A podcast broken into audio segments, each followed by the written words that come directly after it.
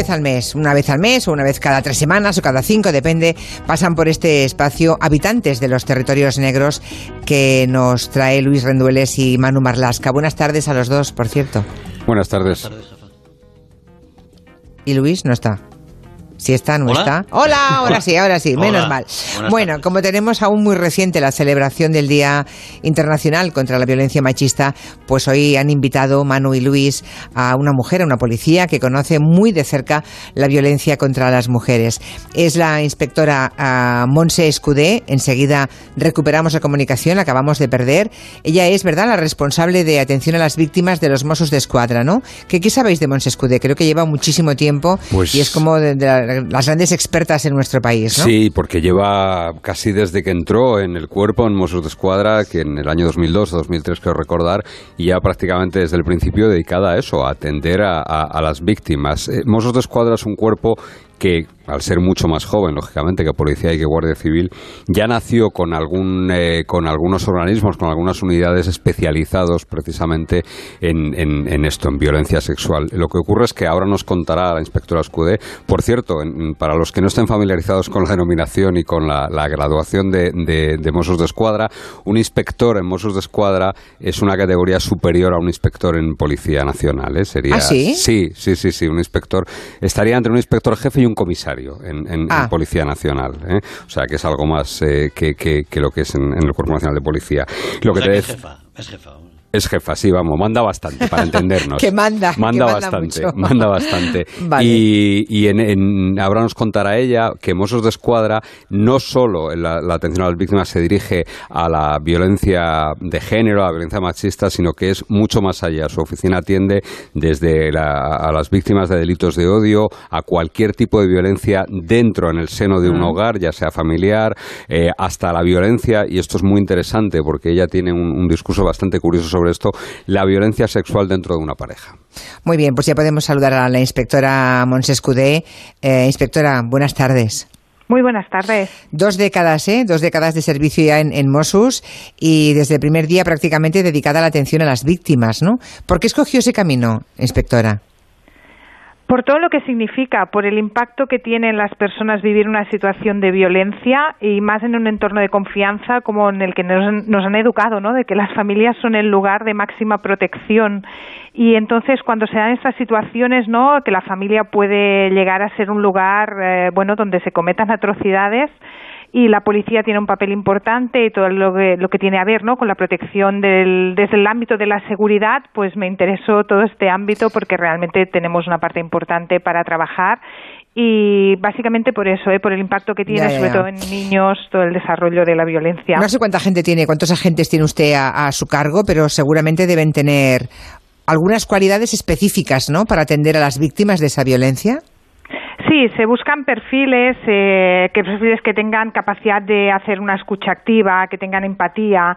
Se hace mucho hincapié en la parte de la formación, ¿no? Para no tener tu, para no tener prejuicios, para no tener un lenguaje culpabilizador, para entender el fenómeno, que esto es, que es crucial, es clave, ¿no? Para el tema también de no de, de la frustración, ¿eh? de, cómo, de, cómo, gestionar la propia frustración de, de la gente, ¿no? Eh, y evidentemente se tienen que tener unas aptitudes y unas actitudes, capacidad de entrevista eh, y sobre todo atender a las personas, atender a, a, las sí a las personas que padecen violencia en estos entornos de, desde una perspectiva muy inter, de la interseccionalidad, no es decir viendo al individuo en concreto como individuo, usted, no como una usted, usted inspectora es quien los escoge, o sea, porque me deduzco que el proceso de selección es muy serio, por lo que veo. Sí, no hacemos, no, no, nosotros damos desde el área técnica, desde donde yo estoy, lo que damos son las directrices técnicas sobre cuáles son los perfiles más adecuados y después las comisarías, las áreas básicas policiales son los que escogen a los efectivos. Pero sí que se lleva un, una supervisión, sobre todo en el ámbito de la formación, con el Instituto de Seguridad Pública de Cataluña, sobre cuál es la formación base que se debe tener. Lo que se hace desde aquí también es un plan de acogida a todos los efectivos nuevos que entran a trabajar en un grupo de atención a la víctima para que tengan claro pues lo, lo que es más referentes a nivel técnico, ¿no? Desde una perspectiva de dependencia funcional no orgánica. Imagino, eh, inspectora Escudé, que la protección de las víctimas que lo necesitan para usted debe ser importantísima y me gustaría saber cómo evalúan el riesgo, ¿no? Cómo eh, llegan a la conclusión de que el peligro eh, que corre una mujer es real y es inminente. Lo digo porque cada vez que alguien que ha ido a denunciar vuelve a casa y es asesinada por, por su pareja, por ejemplo, eh, si se nos rompe el alma cualquiera, alguien como usted que está al frente de, de violencia de género, uh, contra la violencia de género, debe ser de una frustración enorme, ¿no? ¿Cómo evalúan ustedes? Sí, a ver, nosotros desde los grupos de atención a la víctima hacemos seguimiento a, mm, bueno, todo un, un, bueno, un catálogo de víctimas, ¿no? No solo las de violencia de género, sino también las de violencia doméstica y el resto de violencias machistas y los ilícitos penales motivados por el odio y la discriminación.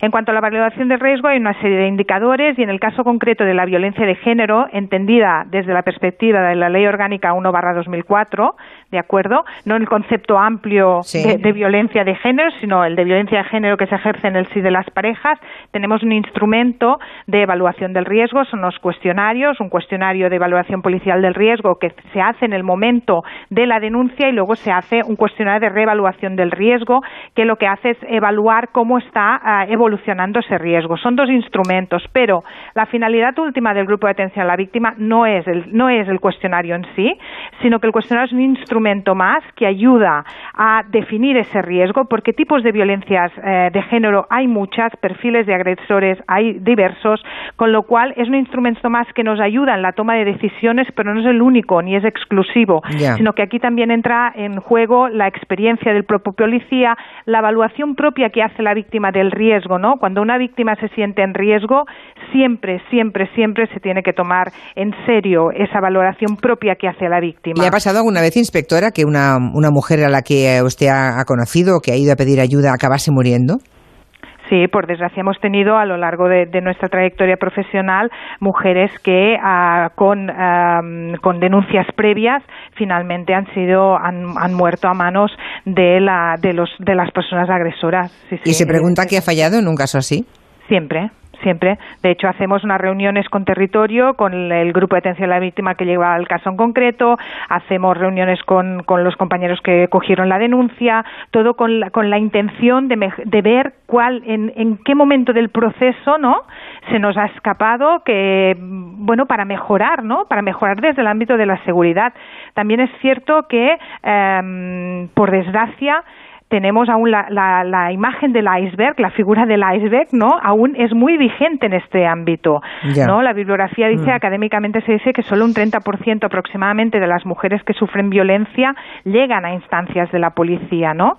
La última encuesta de la delegación de la macroencuesta de violencia de género de la delegación del gobierno de, del año pasado, 2019, decía que un 14,2% de las mujeres habían sufrido violencia física y o sexual por parte de alguna pareja en algún momento de su vida y que de estas habían eh, un 21% de las que habían sufrido esta violencia física o sexual habían sentido miedo.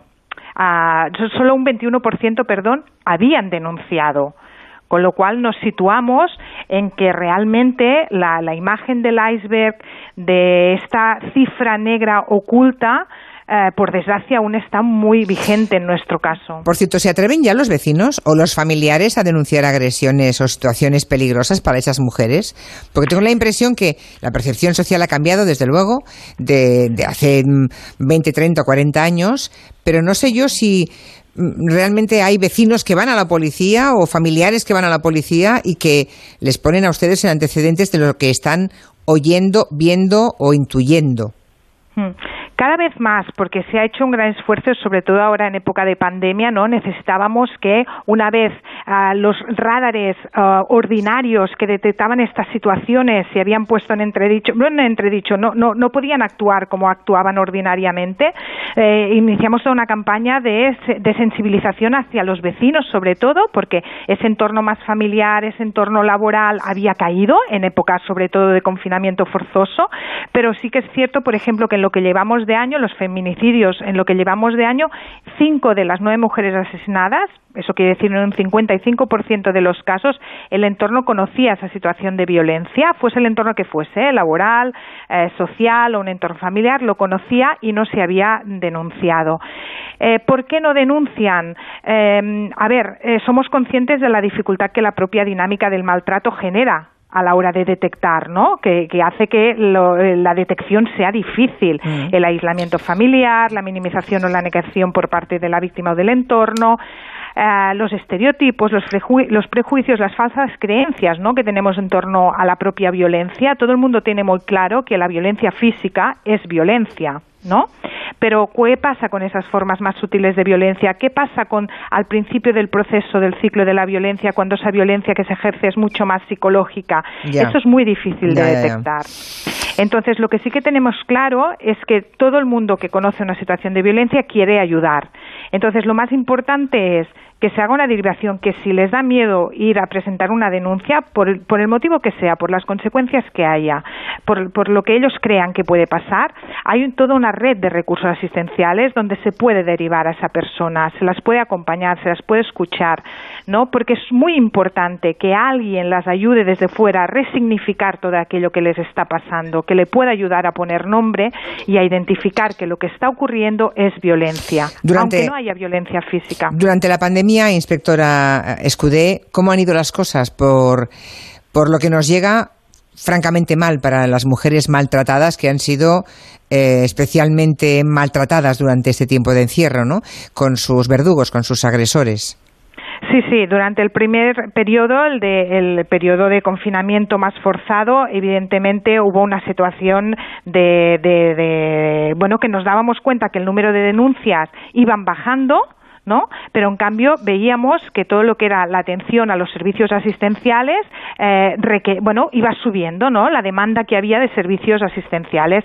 Entonces, evidentemente éramos conscientes de que había aislamiento, que había dificultad para acceder a los recursos, que había invisibilidad, eh, y lo que hicimos fue poner, ponernos en contacto eh, aquí en Cataluña con el Instituto Catalán de las Mujeres, ¿no? Sumarnos a las campañas de detección que hacían, por ejemplo, una campaña que hicieron de establecimiento seguro, muy dirigida a farmacias, dirigida a los comercios que en aquel contamos, me acuerdo que lo contamos aquí, sí, sí, había un número clave que se daba en la farmacia. Sí, entonces, eh, ¿y qué hicimos? Pusimos en funcionamiento un correo, mosuspunatencióvíctimas.cat para que nos pudiesen llegar consultas y sobre todo interpelamos a los vecinos, interpelamos al entorno que si escuchaban algo, que lo dijesen, que nos enviasen, que nos escribiesen. Por eso le decía que el tema de, los, de, de que, la, que la gente del entorno denuncie es muy importante, que lo pongan en conocimiento de quien sea, de un punto de atención a la víctima, de quien sea. En el momento del desconfinamiento progresivo, ¿no? aproximadamente del 4 de mayo hasta el fin del estado de alarma, vimos que se iba recortando la variación interanual ¿no? y nos situábamos en menos 1,5% y ahí vamos de ese 34,15 ya, ya, a ya, ya iba subiendo, ¿no? Pero claro fue un momento muy complicado y después finalmente ya en época de en el periodo de verano vimos que había un repunte de denuncias. Todo y con eso estamos a un 4,8% menos respecto al año anterior. Y de modo que eh, hay más invisibilidad de la habitual, que ya es mucha, digamos, ¿eh? Así de claro. Por cierto, eh, creo que era, no sé si Manu o Luis, em, me decíais que que el tema de la de la violencia de género. la violencia sexual dentro de la sexual dentro de la pareja. dentro de parejas, efectivamente. ¿Verdad que lo, decías, no, Manu? Que es un tema que, que para la inspectora Monse Escudé era importante. Yo, yo, pocas veces he oído hablar con tanta claridad de, de, ese tema, de la violencia sexual, que probablemente sea la violencia una de las más silentes, de las más escondidas que hay, ¿no? De, de la que tiene una cifra más negra. ¿Es así, inspectora? Sí, claro, de las diferentes formas de la violencia tenemos la violencia psicológica, la violencia física, hay ciberviolencia y también nos encontramos con el tema de la violencia sexual. ¿Qué nos pasa con la violencia sexual en el entorno de la pareja? Eh? Siempre situándolo en el contexto de la violencia de género. Hay dificultades en identificar esta violencia sexual a causa de distintos motivos. Por un lado tenemos todos los prejuicios y creencias en torno a la propia violencia sexual. ¿Qué es violencia sexual y qué no lo es? ¿No? Eh, además, otro hándicap, otro reto es que en la pareja normalmente esta violencia sexual se ejerce a través del uso de la fuerza, no a través, perdón, del uso de la fuerza, sino a través de la intimidación, de la coerción, con la cual cosa las víctimas acaban cediendo a prácticas sexuales que no quieren, solo por cansancio, para que dirán los niños que no se levanten, que qué dirá él, que así parará, etcétera, etcétera, ¿no? El consentimiento de las mujeres es irrelevante en estos casos, cuando es básico, ¿no? Que el sí es sí, que tanto decimos en otros ámbitos de la vida, de la vida social, en la pareja también. Un sí es un sí, todo el resto es no. Entonces, sí que es verdad que el hecho de que haya esta coerción en el ejercicio de esta violencia sexual hace que se limite y se distorsione ¿no? la capacidad de respuesta.